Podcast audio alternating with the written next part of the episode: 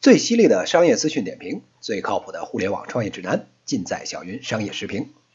点击订阅专辑，关注小云老师公众号，获取最新资讯。各位听友，大家好，我是小云老师。今天呢，跟大家谈一个跟人工智能有关的话题。阿尔法围棋，中国老百姓昵称叫阿尔法狗，是一款啊围棋的人工智能程序。它呢是由谷歌的旗下 DeepMind 公司团队开发的。当年开发出来的时候啊，科学界的这个顶级期刊《自然》，也就是 Nature 这个杂志，哎，用封面论文的方式呢，报道了这个人工智能领域里程碑式的实践。二零一六年三月啊，这个程序与围棋界当时赫赫有名的这个职业九段选手李世石进行了人机大战，并且呢，阿尔法狗啊以四比一的总比分获胜，震惊了世界。人类智力游戏的巅峰围棋，就从此就被人工智能颠覆。这个事儿啊还没算完，一六年年末呢，到二零一七年初，阿尔法狗这个程序呢，在中国棋类网站上啊，用大师 Master 哎这个名字注册账号，和中日韩这三个国家数十位的围棋高手啊进行了快棋对决，连续呢打了六十局，保持了全胜的战绩。不少职业围棋手认为啊，阿尔法狗的这个围棋的棋力呢，已经达到甚至超过了围棋职业九段的这个水平。时间呢，到了二零零七年的五月，最近呢，刚刚在乌镇举办了这个举世瞩目的人机大战。阿尔法狗这次呢，对战人类的第一，我国的这个知名围棋选手柯洁。前两局啊，目前已经结束了。最终呢，结果不出所料，第一局呢，柯洁输了四分之一个子儿。第二局呢？虽然前面下的不错，前一百手啊堪称完美，但是呢，柯洁最后呢中盘认负。在赛后的发布会上啊，柯洁也说自己啊输的一点脾气都没有。阿尔法狗呢横空出世，大杀四方，风头啊一时无两。这让小云老师呢想起早年间的一段往事来。九七年的时候啊，IBM 首先开发出了一个系统叫深蓝，深蓝呢下的不是围棋，而是国际象棋。在国际象棋的领域呢，战胜了当时的这个世界冠军卡斯帕罗夫。在深蓝的设计者看来啊，深蓝呢当时主要是依靠强大的这个计算能力来穷举所有的路数，来选择最佳策略。深蓝啊靠着硬算能够预判十二步，而卡斯帕罗夫呢则只能预判十步。零六年的时候呢，中国浪潮公司做了个类似的事儿，设计了一款啊下中国象棋的系统。和当时呢中国象棋特级大师许银川进行了较量，最后呢平局收场。许银川啊在赛后感慨道：“说整个比赛啊感觉特别吃力，因为呢电脑一步步的这个穷举可以算这个十六步的变化，而他呢只能凭着自己的经验和理解和象棋系统来对抗。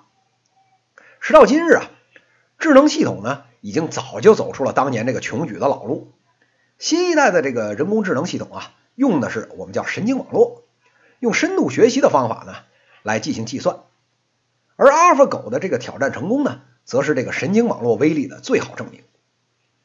虽然啊，今天乌镇的比赛呢还没有结束，但是阿尔法狗的胜利啊，估计已经没有任何悬念了。这场人类智力与人工智能的大对决，以人类啊被完美的秒杀拉上了帷幕。很多人就此惊呼：这个阿尔法狗的这个胜利啊！就标志着人类啊终将被人工智能取代，以后啊八成就像《黑客帝国》那样，计算机呢统治世界，人类啊就只配被当做电池。甚至啊有的激进的科学家和社会人士还呼吁啊，要立法来阻止人工智能继续发展，为为人类的发展呢留下生存的空间。面对阿尔法狗的胜利啊，小云老师呢却又又有一些不同的看法，今天呢跟大家探讨一下。但是呢，说这个事情之前啊，我要稍微给大家普及一下人工智能相关的知识。我在做博士期间，零三到零八年那个时候啊，人工智能呢还完全没有像现在这么火爆。我自己啊也做过大量的人工神经网络相关的工作，那些工作啊放在今天也可以贴上人工智能这个标签。阿尔法狗呢背后啊其实就是神经网络。说到神经网络啊，好多这个外行同学不知道。神经网络呢，就是一堆神经元连在一起。那我们先从这个神经元开始说起。神经元简单来说啊，你就当它是个透明盒子。这个盒子的功能呢，就是你放一个输入进去，那边啊给你个输出，非常的简单。由于盒子是透明的，这里面啊怎么工作你全清楚。但是呢，当你把一百、一千、上万个这样的透明盒子用复杂的方式联系在一起，你的输入呢是我的输出，我的输出呢是他的输入，这样交织在一起啊，再混杂以不同的权重，这就变成了人工神经网络。一个透明的盒子还行。你扔什么进去啊？什么东西出来？我们大家心里都有数。那当几千上万个这样的盒子用复杂的方式连在一起，你中有我是我中有你的时候呢？我扔进去一个什么输入，那边出个啥东西，我是完全预测不了的。这一大堆的透明盒子，现在呢就变成了事实上的黑盒子。这么复杂的人工神经网络啊，跟人脑就有点像了。如果呢用好的方法训练训练。就能理解好多啊看起来特别麻烦的事儿，比如呢人脸识别，比如啊下围棋，这些呢都不在话下。知道了阿尔法狗的这个原理呢，我们再来看看这里面的问题。首先啊是知识传承的问题。阿尔法狗呢成功怼死了人类的这个最牛的选手，这时候啊小鱼老师估计啊整个围棋界呀都忽闪着水汪汪的大眼睛，两眼呐。冒着小星星，流着哈喇子，等着看呢。这个阿尔法狗要是给我们讲讲为什么这么下，那神之妙手为什么在那个局面要下在那里呢？但是啊，我估计大家要失望了。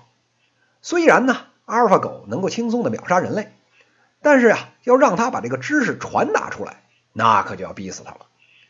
我们刚才说过，阿尔法狗啊，实际上呢，就是一堆。透明盒子复杂的联系在一起，对他来讲啊，思维的过程就是这个矩阵调一下参数，那个方程调一下输入。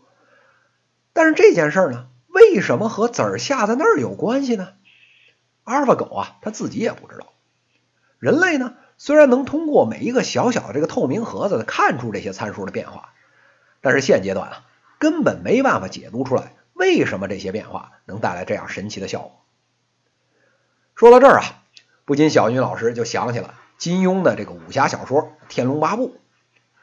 熟悉金庸小说的人都知道啊，在《天龙八部》里面，这第一高手就是少林的无名扫地僧。在少师山上的武林大会里，扫地僧啊，轻松的收服了这个萧远山、慕容博、鸠摩智等这个超一流的高手。但是啊，这位扫地僧啊，跟当时江湖上有名有姓、开门立派的好汉豪杰。却又有一个重大的差别，他呢常年隐居在少林寺藏经阁，没人知道他武功是怎么练的。他呢自己也不收徒弟，虽然身兼少林七十二绝艺，功力秒杀世上所有人，但是呢在少师山一役之后啊，这位扫地僧的功夫啊就此断了传承，世上啊再无一人能够习得这超一流的功夫。一代老僧呢终于熬不过岁数，也就成了历史。在金庸的武侠世界里啊，后世啊再无一人能有这样的功力了。像扫地僧这样的绝世高手呢，固然武功超绝，所向披靡，但是我估计啊，你要让他收个徒弟，告诉他功夫怎么练，我估计啊，他也只能苦笑的告诉你什么，他天生的任督二脉全通，什么武功呢，一学就会，出生呢自带八百年功力，他自己也不知道怎么练的，怎么收徒弟啊？深度学习的领域啊，摆在科学家面前的一个重要难题，就是很难解读这个深度学习学出来的内容，来增加人类呢对复杂问题的认识，增加大家的知识。我只能告诉你呢，用这个神经网络，你就能把这复杂的事儿给干了。但是你要问我为什么能干，我又能从中学到点什么？哎呦，这可就要了亲命了。目前呀，只有极其少数的神经网络呢。能够解读出我们需要的有用的知识，绝大多数呢神经网络虽然能把事儿干了，但是呢知识传承不下来，而这个方面呢也是未来几十年啊科学家们需要攻克的重要难题之一。下一个问题啊是自我提升的问题。谷歌 DeepMind 团队表示啊，跟人类对弈呢已经不能满足阿尔法狗增长棋力的需要了，他呢开始自己跟自己下棋。希望呢能达达到更高的境界。这让一批人啊都吓尿了裤子。按照这个尿性啊，人工智能跟自己对决还能自我进化？那以现在这个计算机硬件的发展速度，再加上计算机不用吃它也不用睡，那智商突破天际那就指日可待呀！都说这个广电总局限制了，说这个电影里面的妖怪啊，一九四九年建国以后啊不让成精。这阿尔法狗妥妥的，这就叫成精的节奏啊！这呀，又不禁让小云老师想起了武侠小说里面武当派啊有一个绝学叫踢云纵，双脚一蹬，跳起三尺，然后呢，左脚踩右脚背，右脚呢踩左脚背，几十丈的高墙啊都能一跃而过。要不是啊这个高空这个氧气稀薄，我估计啊登月这个事儿也轮不着美国人。踢云纵的牛逼之处呢，就在于自己跟自己较劲，这个左脚右脚啊一通乱倒腾，一跃千尺，白日飞升。这个啊跟阿尔法狗的这个自我学习啊有异曲同工之妙。小云老师觉得呀，阿尔法狗这个自我学习的事情呢，大家啊其实没必要这么焦虑，而且呢，这个自我对弈的事儿啊，并没有大家想象这么靠谱。大家试想一下，阿尔法狗虽然秒杀人类。但估计在上帝眼里啊，也就是个业余水平。那一个业余的这个选手，你要提升自己，无疑啊是要找比自己强的人来对弈，才有可能提高。像现在这样把自己复制一份，棋风呢一模一样，水平呢大同小异，就变成了什么？两只菜鸡互啄。这纵使能提高一点也是非常有限。退一万步讲，就算是真有进步。那么现在阿尔法狗已经能秒杀人类了。换句话说呢，再也没有一个人类能有资格来检验它的水平了。那你拿什么当标准说它的水平提高了呢？这个也是个麻烦的问题。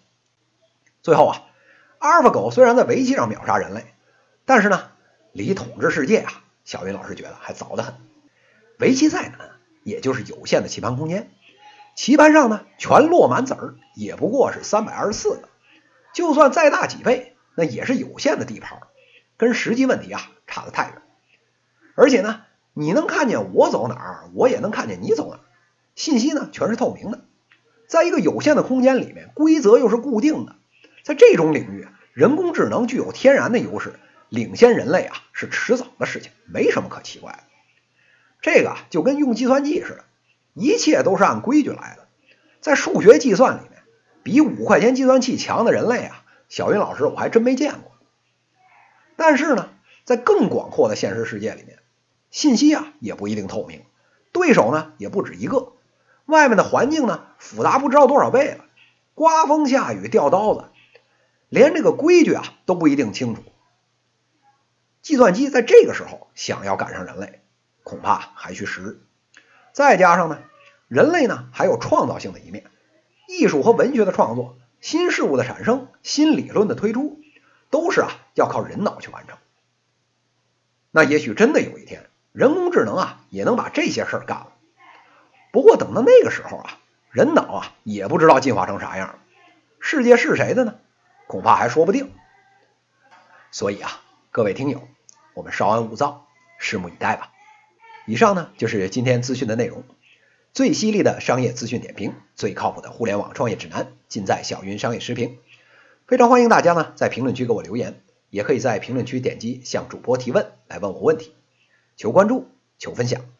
这一讲就讲到这里，谢谢大家。